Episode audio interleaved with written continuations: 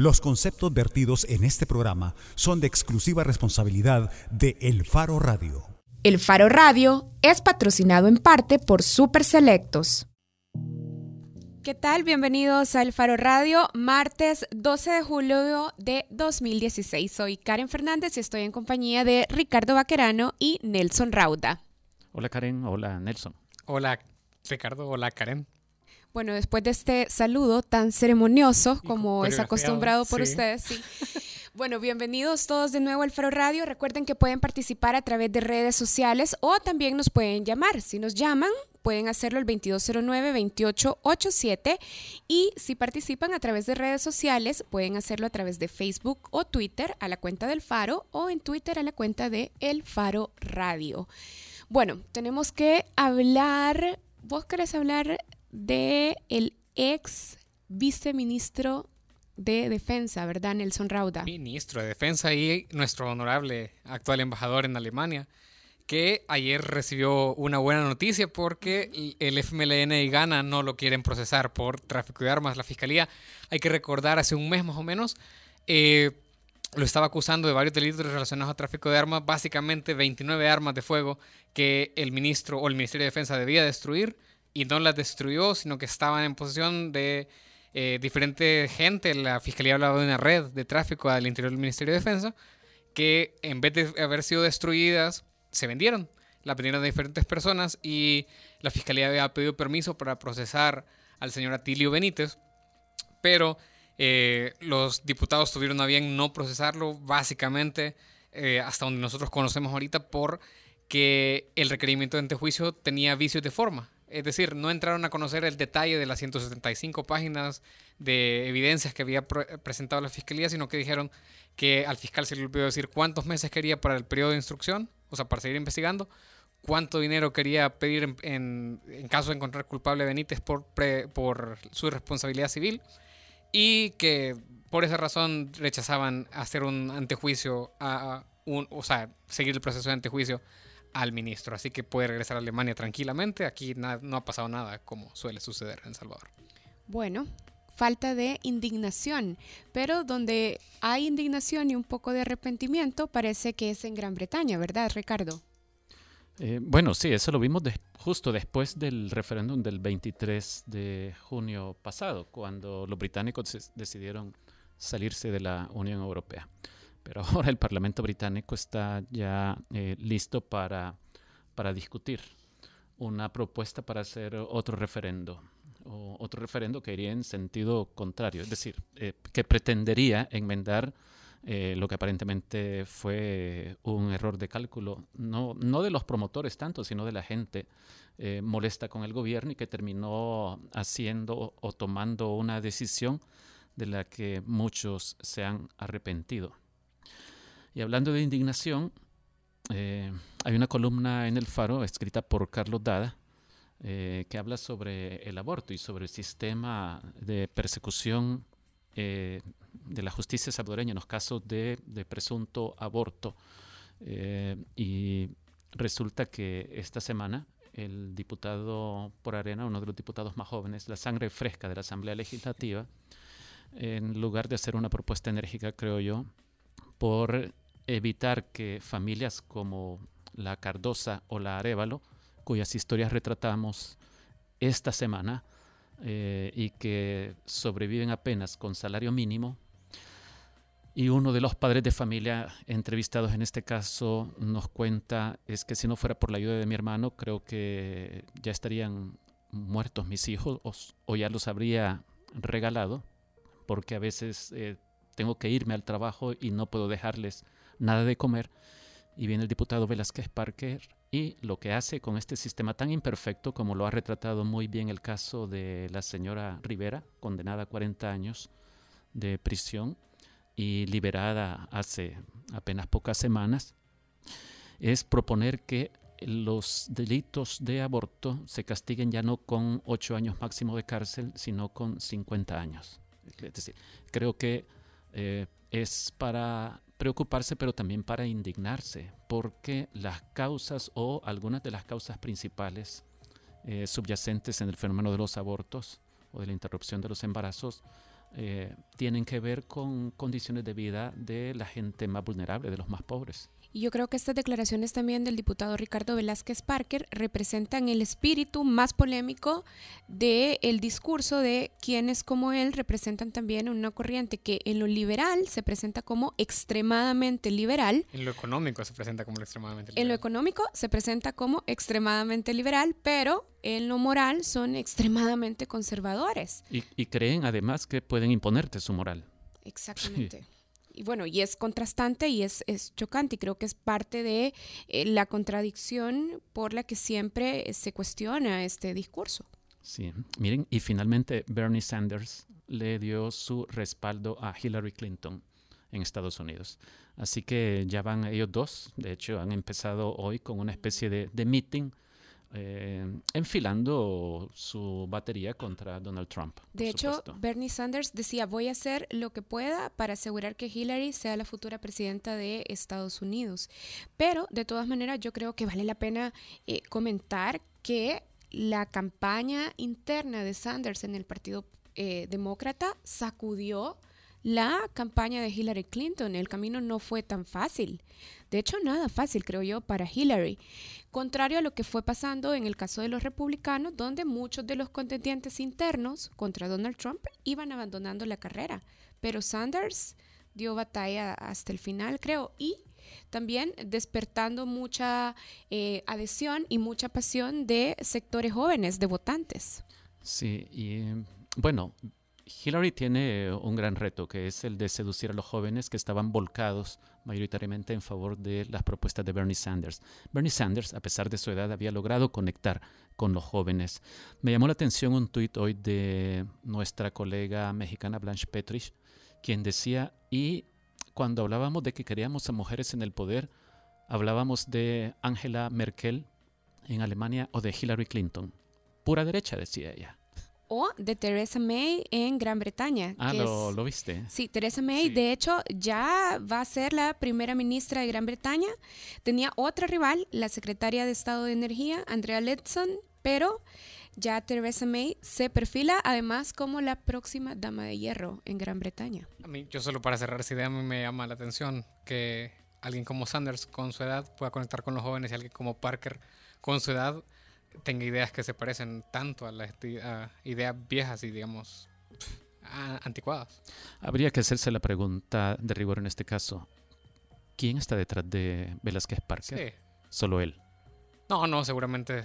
¿Quién financió la campaña? Bueno. Representación de intereses. De eso vamos a hablar más adelante en el programa. De hecho, vamos a volver en la portada hablando sobre la posibilidad de que se haga justicia en el caso de la masacre de San Blas.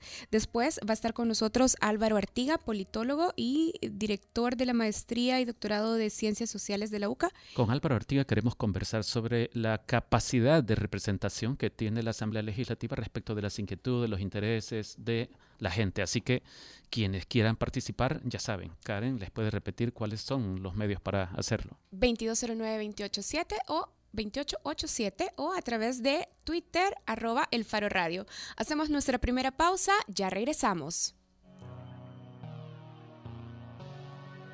El faro radio. Hablemos de lo que no se habla. Estamos en punto 105.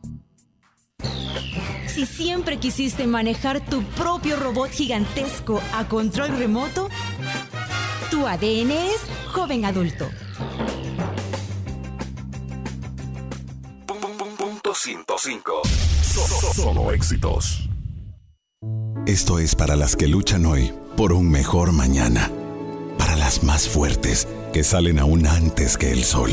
Para aquellas que dan vida y además entregan su corazón para todas las que no conocen la palabra imposible.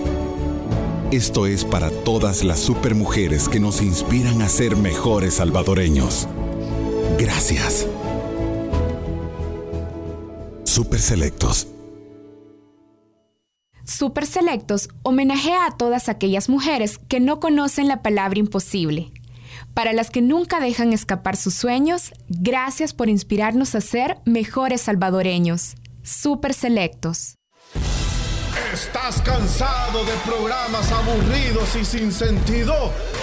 del típico DJ que habla solo por hablar, de premios aburridos que no dan ganas de canjear.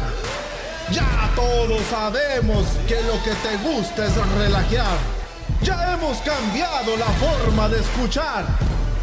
Un programa de radio que te va a encantar. Esto es de hombres. El que lo escuche se da su lugar. Babies, babies, babies. ¿De qué más vamos a hablar? Jueves de 7 a 9, tú nos tienes que escuchar. Hombres arriba, la barbería va a comenzar por punto 105. Tú lo vas a sintonizar. And his name is John C.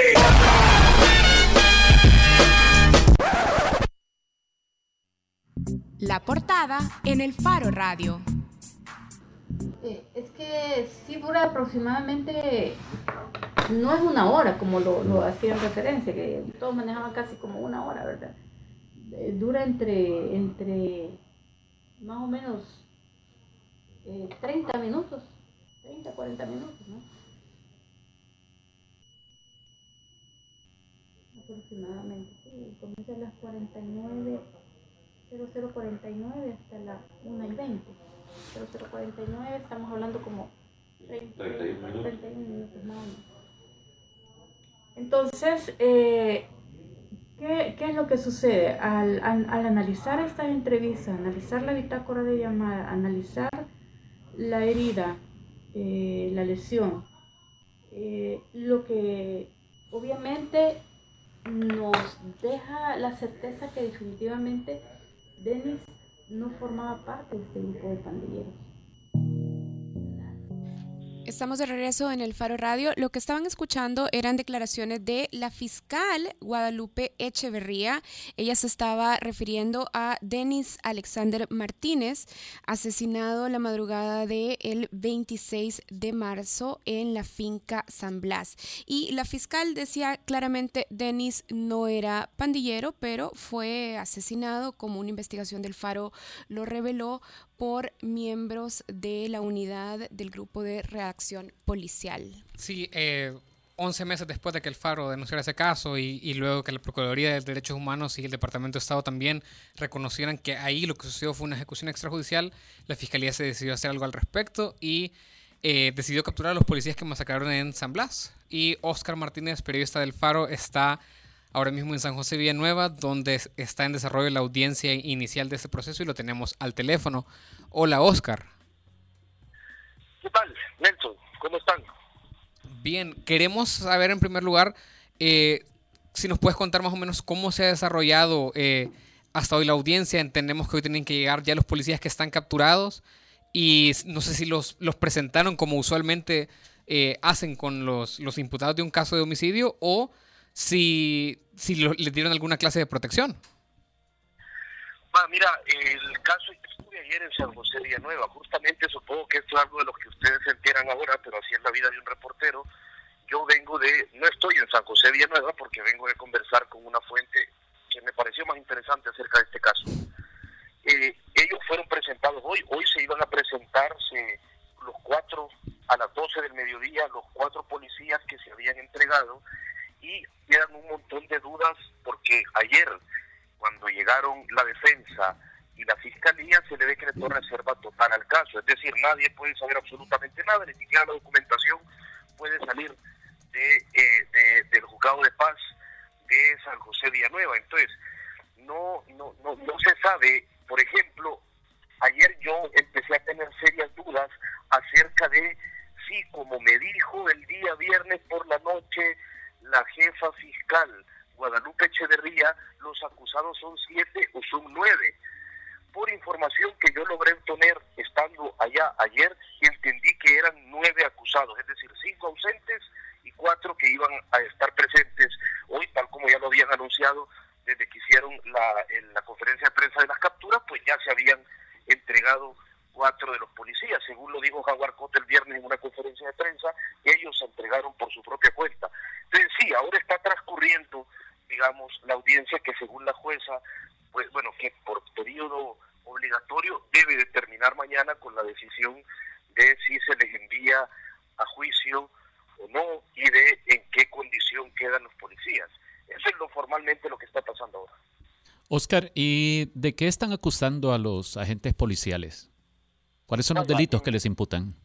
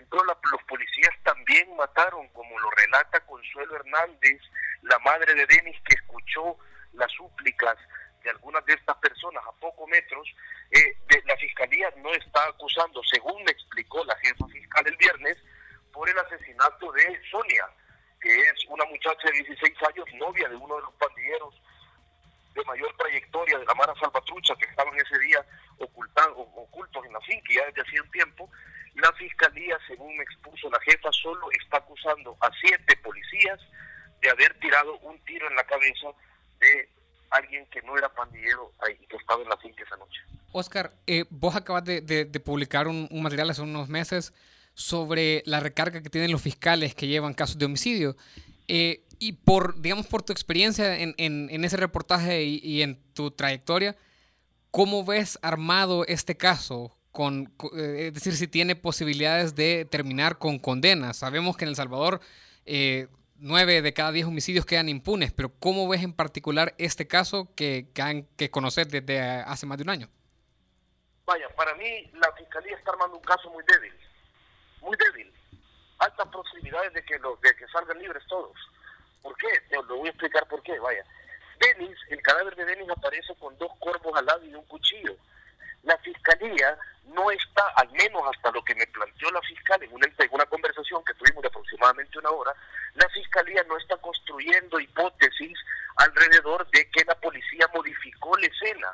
Entonces, explíquenme ustedes, ¿bajo qué lógica un muchacho que ya está rendido va a tener dos corvos y un cuchillo a la par? O sea, ¿bajo qué lógica le explicaba un juez si no defender la postura de que hubo alteración de escena, que alguien a quien ejecutaron fue ejecutado mientras blandía dos corvos y un cuchillo?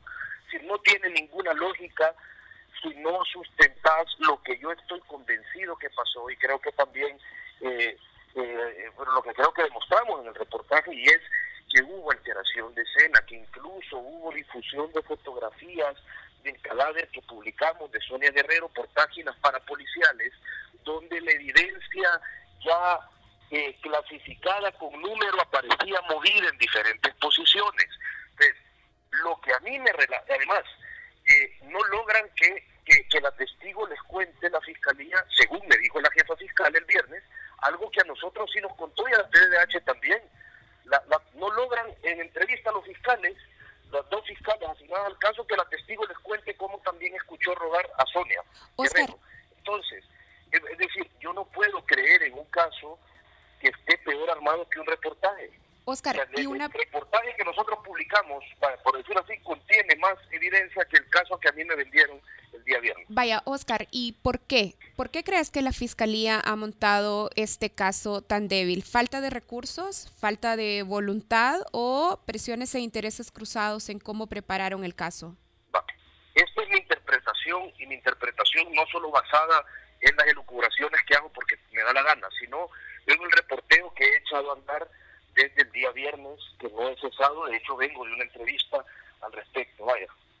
Yo lo que creo es que hay tres cosas. En primer lugar, creo que la Fiscalía y el Estado salvadoreño camina y apura este caso, aunque aquí parece que ya pasó un año, pero lo presenta porque hay mucha presión externa. Yo estoy convencido, y esto, no es, esto es público, hay mucha presión desde los Estados Unidos para que se entreguen cuentas respecto a procesos de investigación contra masacres policiales.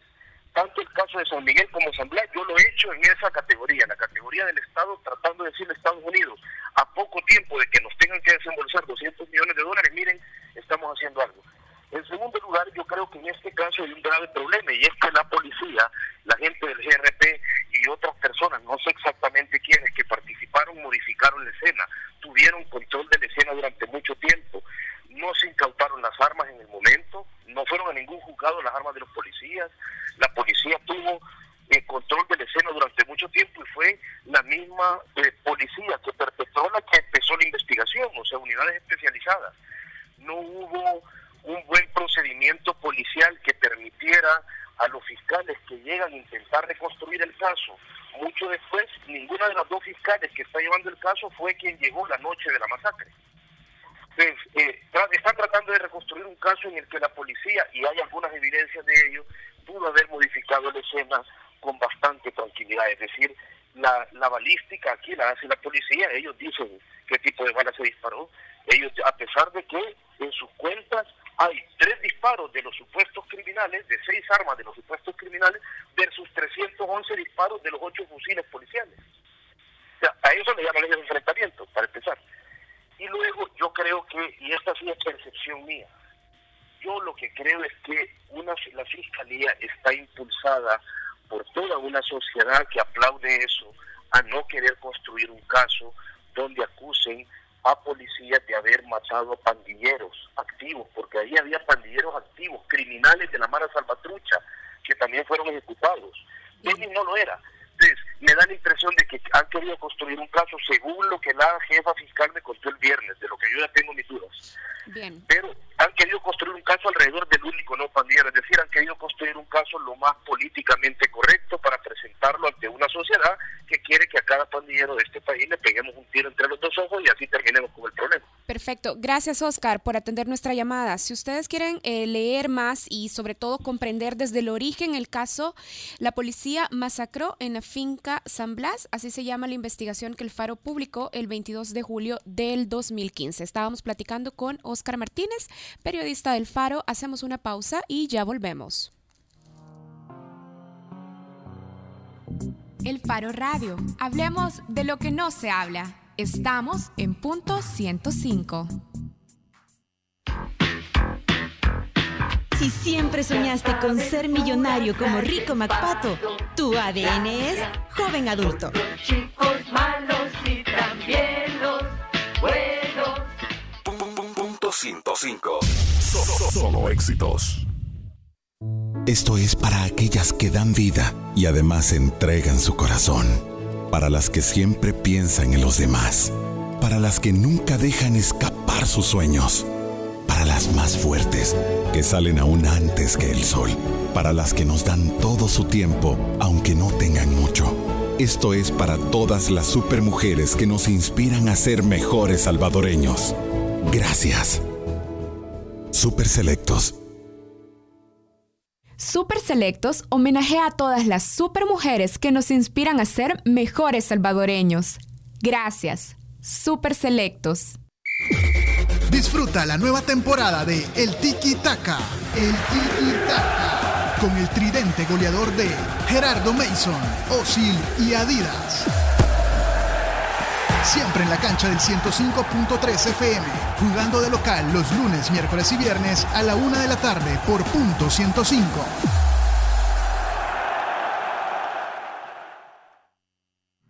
Bajo la lupa en el Faro Radio. Estamos de regreso en el Faro Radio. Hoy vamos a conversar con el doctor, doctor Álvaro Artiga, politólogo y además director de la maestría y doctorado en Ciencias Políticas de la UCA. Queremos hablar de la Asamblea Legislativa, de esa Asamblea Legislativa a la que parece que eh, muy pocos quieren y también que muestra, según algunos resultados, muy pocos confiamos o nos sentimos representados por su trabajo. Bienvenido a El Faro Radio. Bueno, antes que nada, agradecerles a ustedes la invitación y a todos los que nos escuchan a través de la radio para eh, este momento que vamos a hablar sobre este tipo de temáticas que eh, alguien dirá, ay, van a hablar de la asamblea, si de eso nadie quiere hablar, ¿verdad?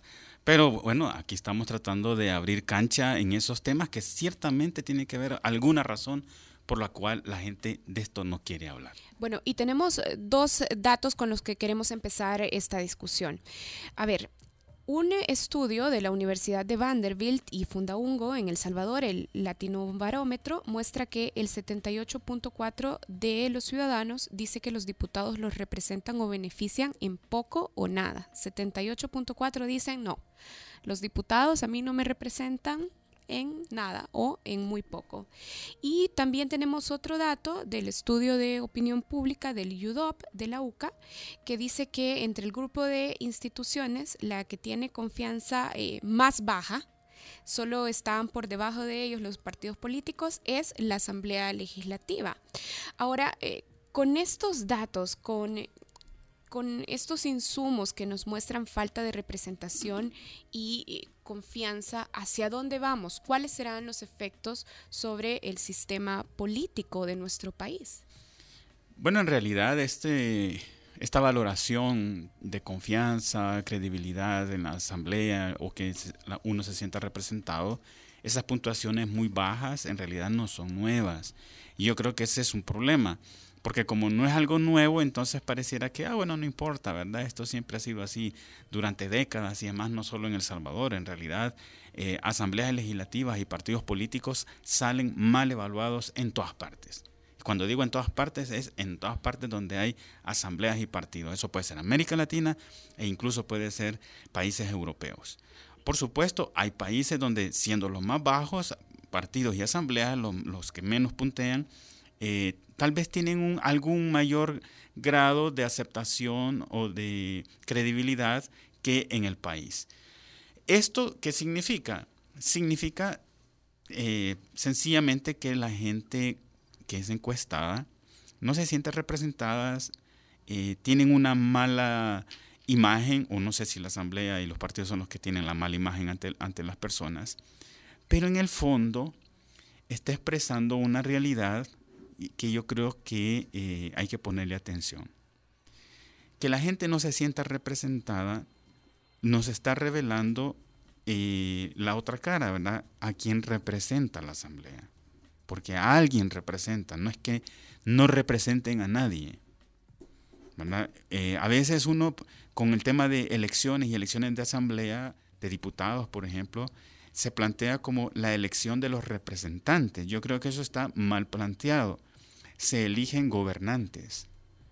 Y ciertamente los diputados gobiernan, aunque no representen a aquellos que les han dado su voto. ¿Y a quién sí cree usted entonces que representan esos diputados que tenemos en nuestra Asamblea Ah, Legislativa? eso es bien fácil averiguarlo en el sentido de, eh, por ejemplo, todas aquellas eh, familias que tienen empresas, grupos empresariales, que se ven favorecidos por las decisiones que toma la Asamblea, pues a eso las representan. Por ejemplo, cuando la Asamblea eh, perdona, digamos, eh, a los transportistas de buses, ¿verdad? El plazo este que desde hace rato se vino prorrogando o les perdonan las multas, díganme si no representan los intereses de esos transportistas.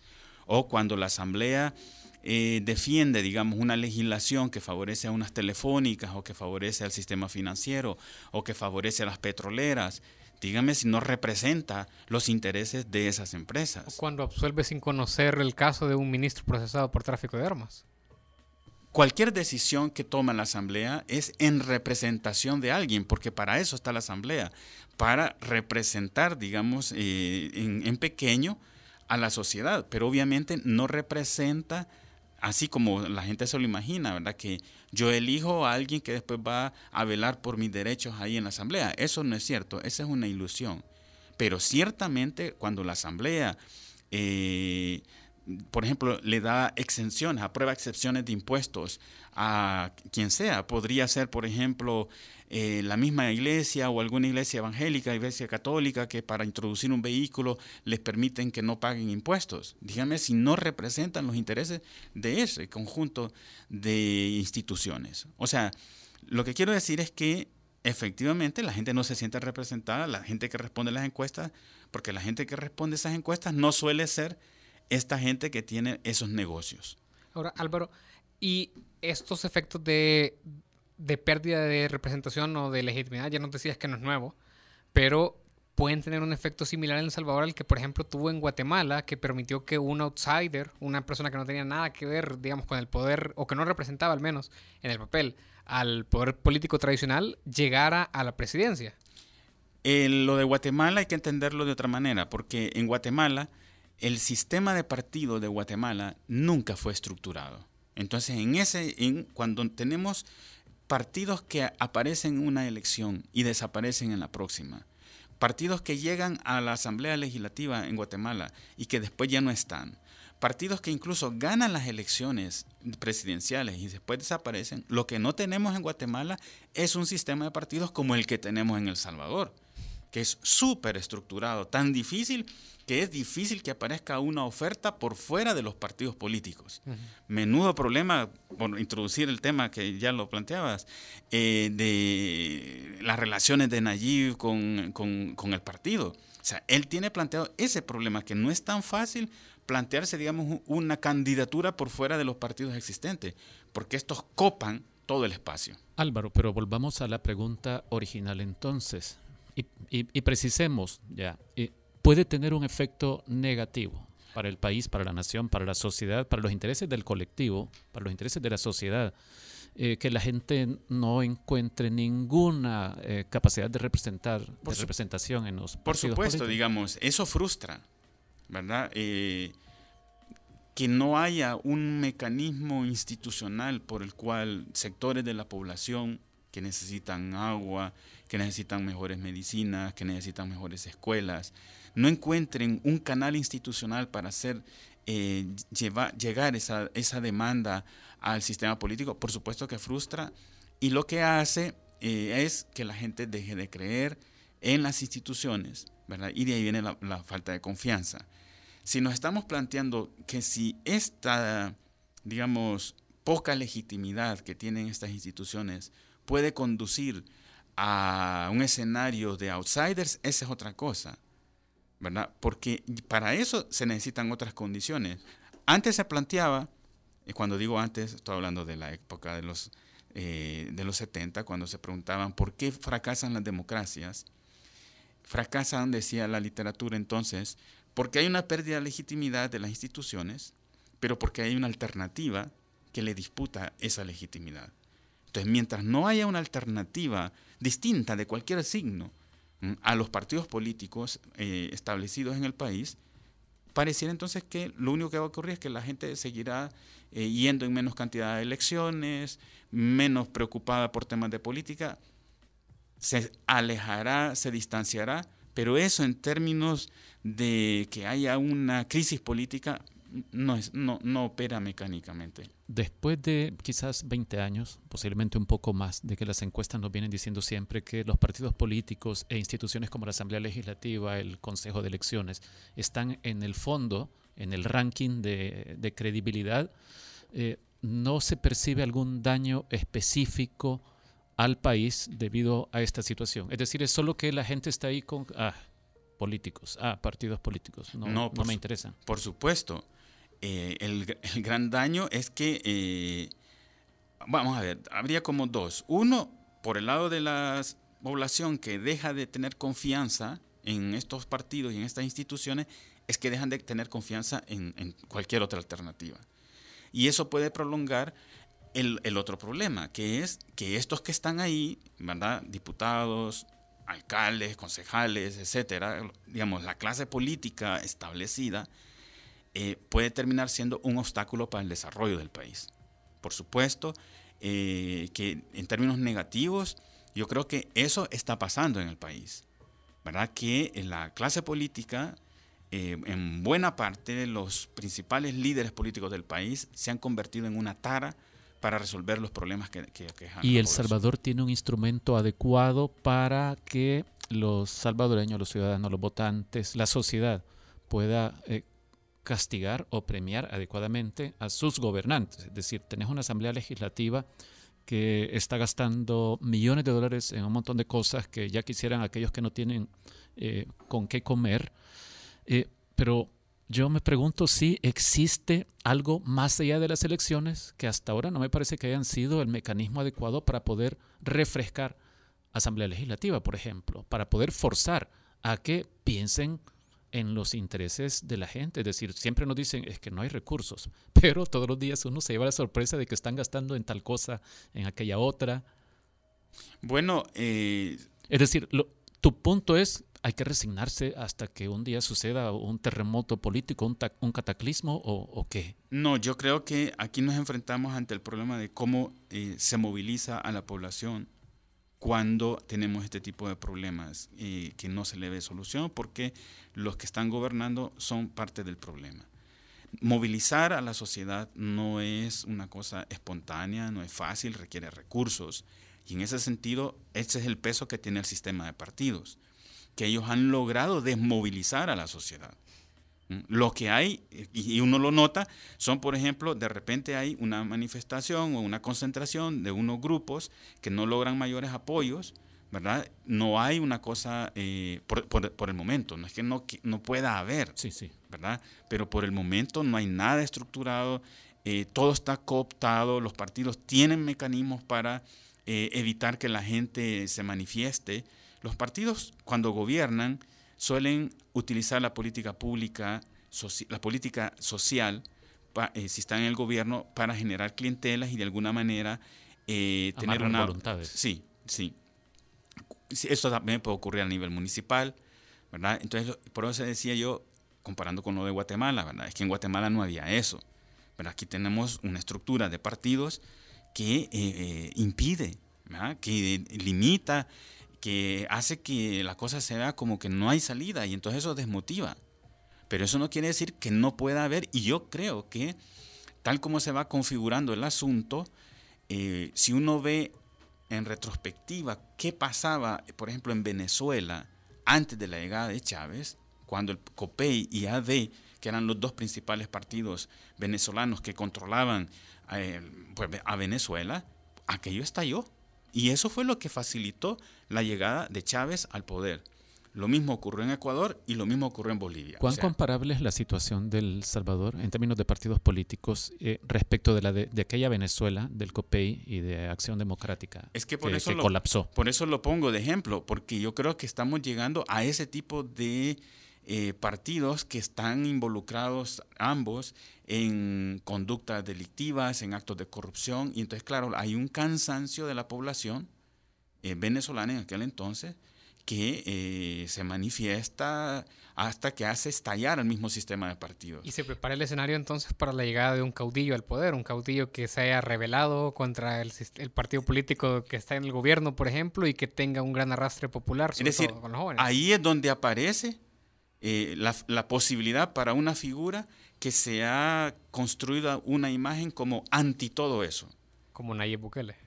Bueno, puede ser como Nayib Bukele o como cualquier otro, digamos, eh, digamos eh, eso ya depende de, de, digamos, de las decisiones que vayan tomando. Pero a propósito de Nayib podríamos- Bukele, ¿vos qué pensás de Nayib Bukele como fenómeno? ¿Puede estar lle- llenando este espacio? Porque si una cosa ha hecho él es preocuparse mucho por marcar una distancia respecto Sí. de su partido.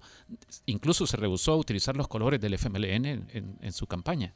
Sí, bueno, y entiendo que eh, ya ha manifestado pues que es imposible su candidatura dentro del partido. O sea, sí, de, de paso manifestó su interés en la presidencia de la República. Sí, pero también Sí. la imposibilidad de hacerlo desde Dentro Sí, de ese partido. Sí, bueno, yo creo que ahí ya, va, fa- ah, ya se va acercando al punto en donde él eh, pueda romper, ¿verdad?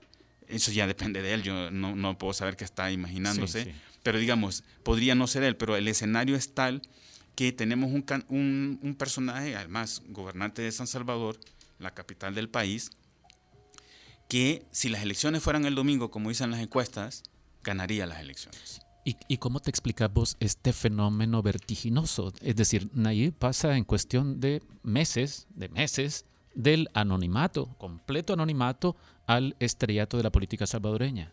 Es decir, ¿qué factores fueron los claves para que él se convirtiera en la estrella? Que Bueno, es? ahí hay dos, dos elementos. Uno que es lo que hace su partido, ¿verdad?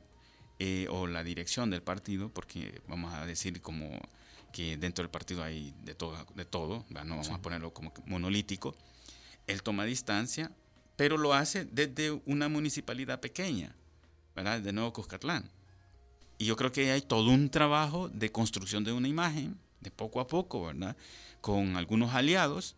Y además, no solo, creo que no deberíamos de hablar solamente de, así, del alcalde, de Nayib Bukele, sino que él es como la figura de, una, de un grupo que está también pujando, eh, tratando de ganar espacios en la política salvadoreña.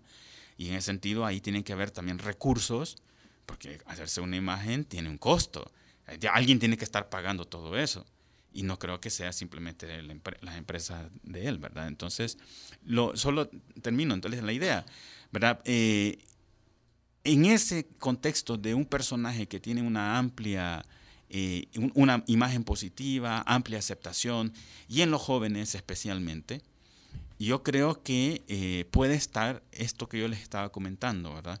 Una posibilidad que quizás sin buscarlo llega y acaba con el sistema de partidos. Pero ahora, ¿qué efectos tendría? Ya nos, nos acaba de decir algo. Acabar con el sistema de partidos. ¿Qué efecto ha tenido en las experiencias, vamos a decir, de Venezuela, por ejemplo, que emerja con tal poder una figura de un líder mesiánico casi?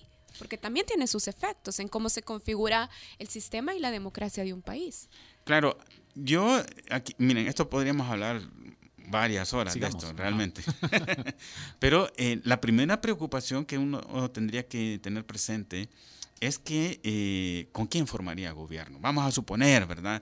Que, con- que en una estrategia, eh, vamos a imaginar un escenario, o sea, ya, él- ya él considera que por, por el partido, por su partido, no puede ir y él dice, bueno, vamos a construir una alternativa que ciertamente no va a poder competir con el frente, es- hay muy poco tiempo, pero que podría ubicarse en una elección presidencial en segunda posición, superando, aprovechando todos los problemas que tiene Arena, y se ubica en segunda posición y obliga al frente a una segunda vuelta.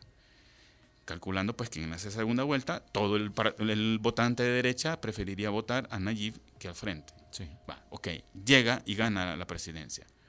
¿De dónde saca a todos los funcionarios para ocupar los cargos de ministros, viceministros, directores, eh, eh, ¿cómo se llama? Eh, de- presidentes de las de todas las autónomas, de todas las semiautónomas. ¿De dónde saca todo ese personal? Pone sus primos ad honorem, como ha hecho en la alcaldía. O Pero es que de- tendría que tener una gran familia. Pero en el caso de Venezuela o de Perú, de Fujimori.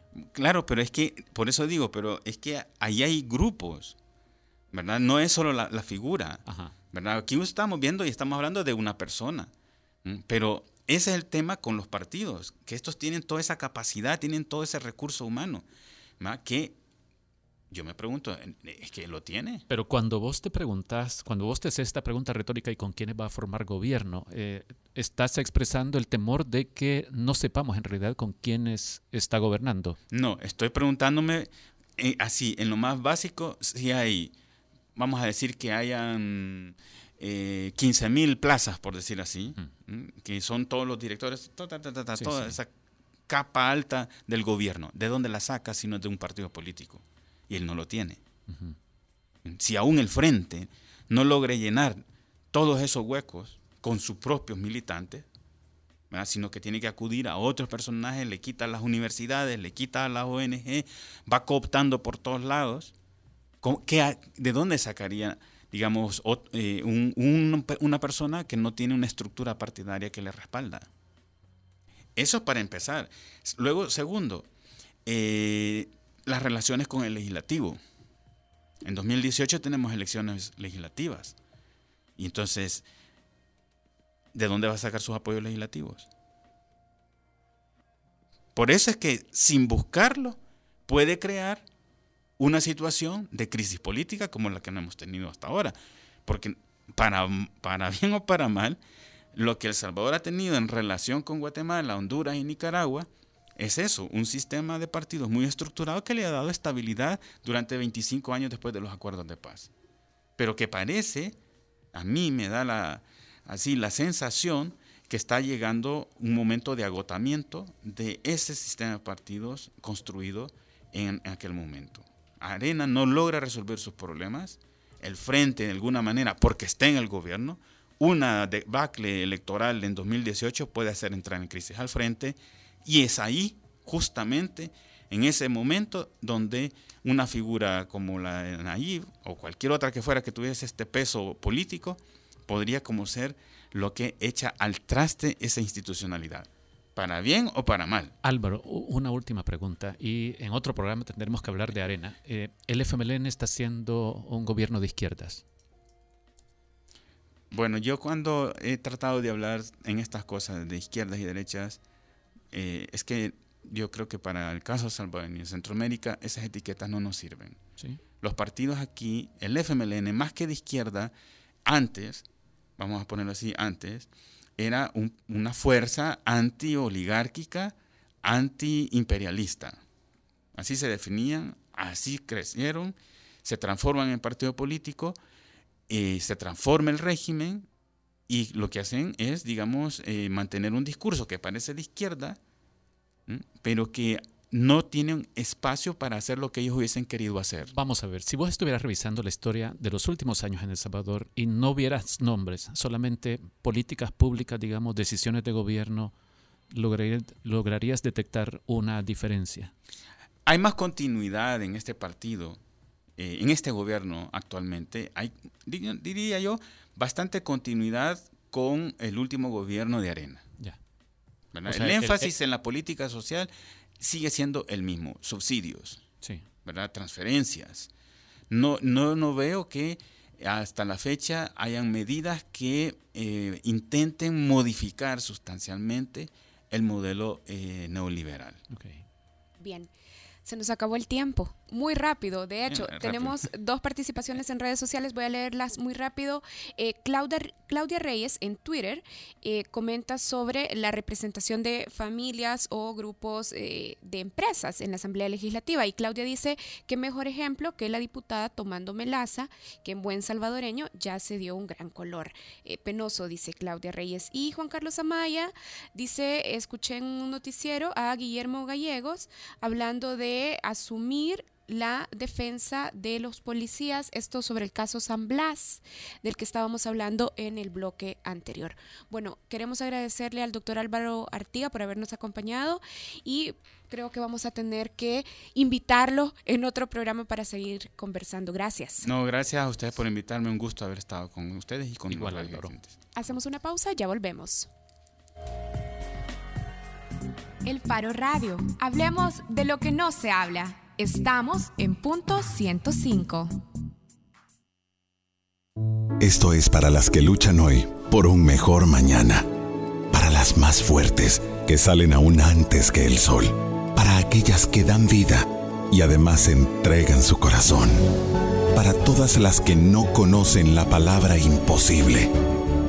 Esto es para todas las supermujeres que nos inspiran a ser mejores salvadoreños. Gracias. Super Selectos.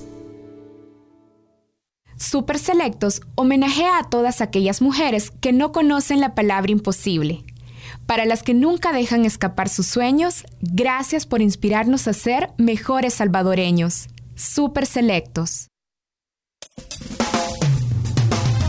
Porque todos estamos hechos de canciones y vibraciones. No te pierdas todos los viernes, desde las 7 de la noche, Hechos de Música, con Carlos Galicia. Hechos de música, hechos de canciones, hechos para sentir, sentir el ritmo Si le tenías miedo al ya te vas, papito, salud pues. Tu ADN es joven adulto a toditos los rincones de mi tierra El Salvador. 105. Solo éxitos. Estamos de regreso en el Faro Radio. Tenemos una llamada con Sergio Arauz, periodista del Faro. Solemos hablar con Sergio eh, los martes para preguntarle cómo se ve la Asamblea Legislativa, es decir, qué se está discutiendo y qué decisiones podrían tomarse esta semana. Hola, Sergio. Hola, Karen. Hola, Nelson. Y hola, Ricardo Saúl. Sergio, ¿cuál es tu predicción? ¿Qué ocurrirá en la Asamblea esta semana? Pues lo que me parece mm, o sea, más trascendente es eh, si habrá voto o no para llevar al archivo la, la, petición. solicitud de, antejuicio por el exministro de Defensa Atilio Benítez. Porque eh, en la comisión legislativa se votó con cinco votos, o sea que hay una correlación en la comisión legislativa de legislación que no necesariamente se traslada a la correlación que existe en el Pleno, porque tendría que votar diferente el PCN, o sea, tendría que votar diferente a su voto de banca del PCN, o tendría que, ajá, que pasar, o sea, pasar algo extraordinario. ¿eh? Eso creo yo que es una de las cosas. Pero en la comisión, Sergio, perdón, pero en la comisión, eh, ¿los diputados de qué partidos están en favor de archivar el caso? La comisión está integrada por nueve diputados, tres de Arena, tres del FMLN, dos de, dos de Gana. Sí, entonces, entonces fueron solo los de FMLN y Gana. Y esta vez votó el diputado suplente del diputado Gallegos por Gana. O sea, hubo dos votos del tres votos del FMLN y dos votos de Gana. Con eso completaron cinco de nueve votos posibles y por eso es que hubo dictamen favorable. Pero no les, no les alcanzarían eh, los votos en el Pleno, ¿verdad? Les hace falta un voto. Yo creo que pueden conseguirlo con Francisco Merino, probablemente, o pues con, con el diputado Cardosa, o con el mismo coronel Almendaris, que digamos, es bastante solidario con las causas militares, pero es una especulación. Ya, sí, mira, ¿y hay otra cosa que contar de ahí o, eso es lo más relevante? De hecho, hoy se suspendió nuevamente porque creo que en el último mes se ha suspendido en dos o tres ocasiones, en dos ocasiones, la sesión de la comisión política, que es donde se sientan los dirigentes de todas las bancadas a discutir eh, las elecciones de segundo grado. Está la elección del procurador, está la elección de nuevos magistrados de corte cuentas, están, digamos, hay bastantes cosas importantes.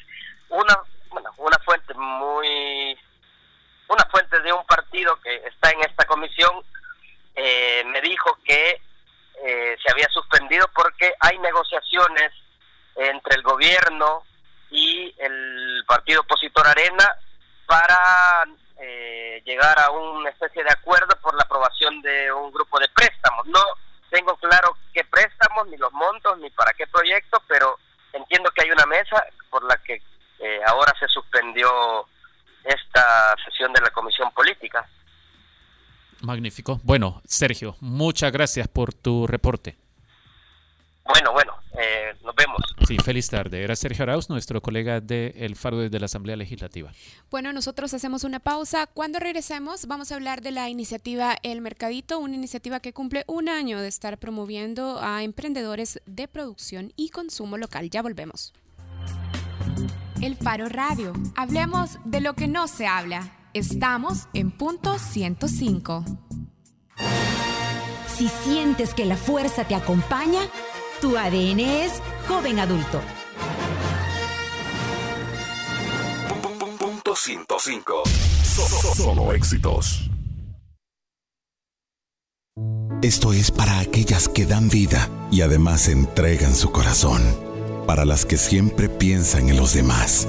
Para las que nunca dejan escapar sus sueños para las más fuertes, que salen aún antes que el sol, para las que nos dan todo su tiempo, aunque no tengan mucho. Esto es para todas las supermujeres que nos inspiran a ser mejores salvadoreños. Gracias. Super Selectos. Super Selectos homenajea a todas las supermujeres que nos inspiran a ser mejores salvadoreños. Gracias. Super Selectos. Si viviste el inicio del grunge, tu ADN es joven adulto.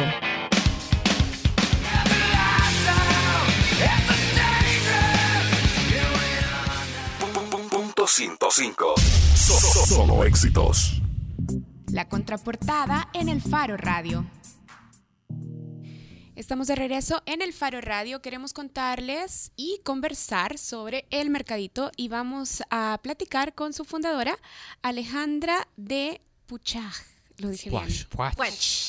Llevamos uh, un par de minutos aquí clarificando bien cómo se pronuncia el apellido. Bueno, Alejandra, contanos qué es el mercadito. Estábamos diciendo en el bloque anterior que es un proyecto que lleva ya un año operando, así es que ¿De qué se trata? ¿Quiénes se reúnen en el mercadito?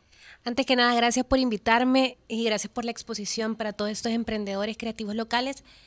El mercadito es una comunidad de emprendedores creativos locales donde está el mobiliario, luminaria, diseño, diseño de moda y, y todo este, todos estos artistas, artesanos y diseñadores. Pero aparte de eso, después de un año, el mercadito comienza a ser una iniciativa sin fines de lucro para emprendedores creativos y ser la vitrina o una vitrina, la vitrina más grande del Salvador en todo el referente del creativo. ¿Y qué hay de nuevo en el mercadito sobre la producción local? Porque este país siempre al final ha producido, pero ¿qué ofrece de nuevo el mercadito? ¿Por qué los productos son distintos? Yo creo que además de ser la comunidad, el referente de, este, de, de todo este, de las industrias creativas, creo que tiene algo más, eh, más de fondo. Creo que la cultura que nos basamos dentro del mercadito, que es la cultura del co, que es la cultura de colaborar, construir y colaborar. Tenemos una visión bastante de mundo, de colectividad, de trabajar en co-creación. Entonces, por ejemplo, esta cartera que, que vemos aquí es de cuero. Alejandra tiene una cartera que es producción del mercadito, es producción del mercadito. Eh, esta es mi marca, pero yo co-creo con Gore, que es otro emprendedor del mercadito, el cuero que es 100% salvadoreño, y esto lo trabajo con Nieves, que, son unos, unos detalles de color que ahora está enseñando Alejandra. De plástico, de plástico, entonces ya se hace la co-creación. Entonces esto es lo que pasa en el mercadito, la co-creación de saber que nosotros como diseñadores y artistas podemos co-crear y podemos hacer cosas maravillosas. Creo que esa es la diferencia o el valor agregado que nosotros le podemos dar. Y somos gente con pasión. Eh, tenemos niños desde 15 años hasta personas jubiladas de 75 años también aprendiendo con nosotros. Hoy somos 350 emprendedores. Vamos a estar en CIFCO, creo que 350, donde vamos a tener desde el rubro de, alimento, alimento orgánico, vegano, cosas mexicanas, pero 100% salvadoreña, de, de personas que lo hacen acá. Y ya nos vamos con el área creativa de compra de mobiliario, luminaria, diseñadores de, moda, diseñadores de producción. Tenemos a varios, a varios niños que están en de primer año hasta tercer año de la universidad, que están haciendo productos para el mercadito. Entonces, yo creo que la diferenciación es eso, que creemos en nosotros, le decimos no al malinchismo y que creemos en, en el amor por lo local. Alejandra, el mercadito que se instala en el CIFCO es distinto al mercadito que se instalaba ahí frente al Teatro Presidente. No, somos los mismos. Pero, ya, pero ya no se instalan en la calle entonces. Sí, somos itinerantes. Lo que pasa es que ya somos muy grandes. Tenemos 350, ahorita no tenemos espacio o una calle que tenga espacio suficiente para que quepamos toda la comunidad. Ah, ya. Mira, ¿y por qué alguien debería interesarse en ir a echar un vistazo al mercadito a ver si encuentra algo que ande buscando o que necesita o que le guste? Es decir, ¿qué puede encontrar ahí? Ilustranos con un par de ejemplos. ¿Qué puedes encontrar? Puedes encontrar de todo, aparte de la pasión, las historias de cada emprendedor son impactantes. Tenemos, por ejemplo, a Baiza, que acaba de ganar el premio a nivel global de la mejor eh, emprendimiento de producción hecho a mano. También tenemos un Carlos Olivo, tenemos una Jax Geró, que son diseñadores de moda, Nieves, que es producto a mano. También tenemos mujeres artesanas, que son, que son las que hacen bisutería.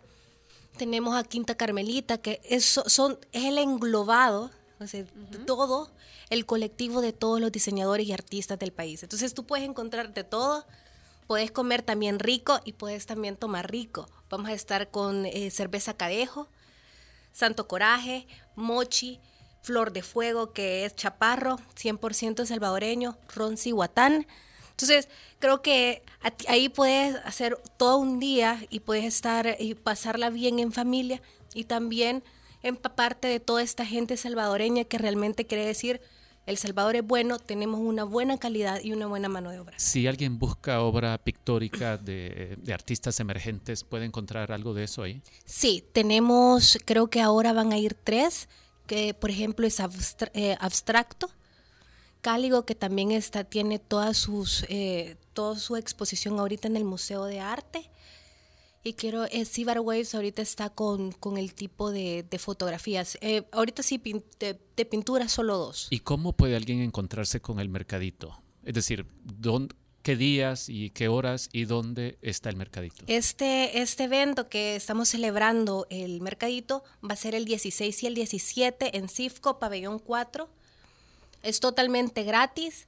La, entrada del parqueo sí es de CIFCO es de 2 dólares, pero nosotros es absolutamente gratis. Vamos a estar desde las 9 de la mañana hasta las 10 de la noche. Ya sábado y domingo y pueden llegar y pueden usar su post porque también vamos a tener para tarjetazos si no tienen efectivo. Y lo, lo bueno de esto es que Banco Promérica nos da el 0%, es decir, que todo lo que ustedes consuman a los emprendedores es el cero. Bien, gracias Cintia. Y si alguien quiere también vender sus proyectos. Alejandra, perdón. Cintia, Alejandra. Cintia Alejandra. Pero si alguien quiere vender en el mercadito, también te pueden escribir o pueden escribir a la página del mercadito. No sé, si yo tengo algún producto que quiero llevar. Eh, me pueden, eh, pueden buscar al mercadito como el mercadito SB o info arroba el mercadito global.com y ahí pueden decirnos quiénes son, cuál es su razón social, porque también es bastante importante la responsabilidad, la formalización. y la responsabilidad social empresarial que tengan. Por ejemplo, todos los del mercadito tienen una responsabilidad social empresarial de fondo. Bien. Bueno, Cintia, queremos agradecerte. Cintia Alejandra. Cintia Alejandra. Hacemos una pausa, ya volvemos con el bloque final del Faro Radio. El Faro Radio. Hablemos de lo que no se habla. Estamos en punto 105.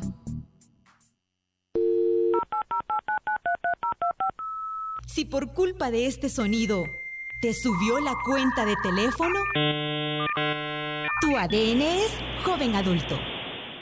Punto 105. Solo éxitos.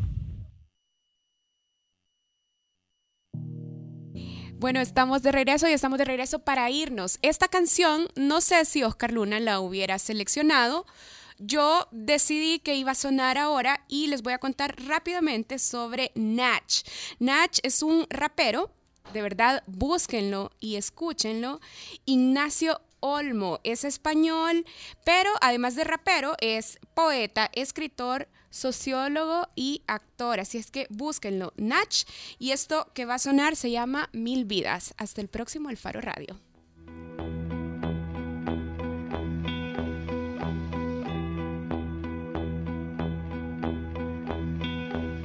Toda una vida es poco para un hombre. La tierra me entregó un cuando y un donde. Atrapado ahora en esta era insomne. Quiero vivir más vidas que la que me corresponde. Viajar a los paisajes que toda memoria esconde. Verme al principio de los tiempos sin autoconciencia. Homo sapiens cuya ciencia es la supervivencia. Con la piel en carne viva, mi paciencia doma el fuego. Madre tierra da la esencia que alimenta luego. Habitar el Nilo antes de Jesucristo. Ser escriba del antiguo Egipto. Ver que existo y aún resisto junto a Keops, mi faraón. Saber que es dueño de los sueños que poseo y de mi razón. Civilización en gracia como Grecia. Sentir en vivo la pasión de Platón. Cosmovisión desde el Partenón su herencia. Entre columnas corintias sus lecciones limpian mi conciencia y son luz para el corazón. Luz para la historia. Luz como magnolias en Mongolia. Sentirme un samurái con sed de gloria. Defender mi imperio conquistando como único medio para hacer historia. Mil vidas, quisiera vivirlas todas. Una sola es poco y yo choco entre las olas del tiempo. Ahora siento a la deriva. ¿Por qué solo una época? ¿Por qué solo una perspectiva? Mil vidas, quisiera vivirlas todas. Una sola es poco y yo choco entre las olas del tiempo. Ahora siento la deriva. ¿Por qué solo una época? ¿Por qué? Las olas del tiempo llegan al renacimiento. Allí Leonardo me anticipa un nuevo invento. Me siento junto a Copérnico en un mundo esférico y metálico. Mientras la Inquisición sigue mis pasos sin aliento. Viena, 1700. Ciudad llena de cultura. Palpo la hermosura de un lugar lejano. Gozar al rozar a Mozart. Verle tocar y acariciar la eternidad entre sus notas de piano. Sinfonía en armonía. Querer vivir las vidas que no fueron mías no es absurdo. Como entrar al palacio de un zar en San Petersburgo y gritar revolución. Para cambiar el mundo. Y mientras cambia yo lo observo. Pueblos invaden pueblos, signos y derrotas, civilizaciones rotas. Verme al lado de todo sentado. Ser un chamán meditando, iluminado entre los prados de Dakota. Y brota en mis manos magia, cura del hombre blanco y la locura que contagia. Si el futuro se presagia, mientras el sol desde su trono vigila invicto. El ser humano es solo un parpadeo de todo lo que ha visto. Ven a chocar en las olas del tiempo. Milenios que se funden en un solo momento. Quiero vivir mil vidas. Mil vidas, quisiera vivirlas todas. Una sola es poco y yo choco entre las olas del tiempo. Ahora siento a la deriva. ¿Por qué solo una época? ¿Por qué solo una perspectiva? Mil vidas, quisiera vivirlas todas. Una sola es poco y yo choco entre las olas del tiempo. Ahora siento a la deriva. ¿Por qué solo una época? ¿Por qué? Chicago, años 20, visto gabardina, zapatos de charol, siento el descontrol mirando en cada esquina. La ley seca se impone, yo acudo a un cabaret para olvidarme que la mafia de Al Capone se propone liquidarme. Viajar a Woodstock y desde el amanecer yacer, entregado al amor libre y al placer. Ver en concierto a Jimi Hendrix, Janis Joplin y a Tim Harding, colocado del SD, este es mi jardín, mi camping, mi libertad sin fin, ya allí me veo. Buceo entre los prados de la historia y su fortuna. Quiero escapar junto con esta pluma de un presente que me abruma, estar en la pupila de Neil Armstrong al pisar la luna, ser un pantera negra con mi puño en alto, pelo afro, sentarme con Rosa Parks atrás en aquel auto, aprender de Crazy Legs y de Tiki en sus primeras firmas, fin de los 70, sur del Bronx, no hay más enigmas que el deseo de vivir más vidas que una sola. Madrid 83, movida yo en la puerta del Rocola, fumándome un pitillo absorto, pensando que el camino que separa cuna y cementerio es corto. Mil vidas, mil vidas. Aquí donde quise estar, quise estar. Y todo lo que quise ver.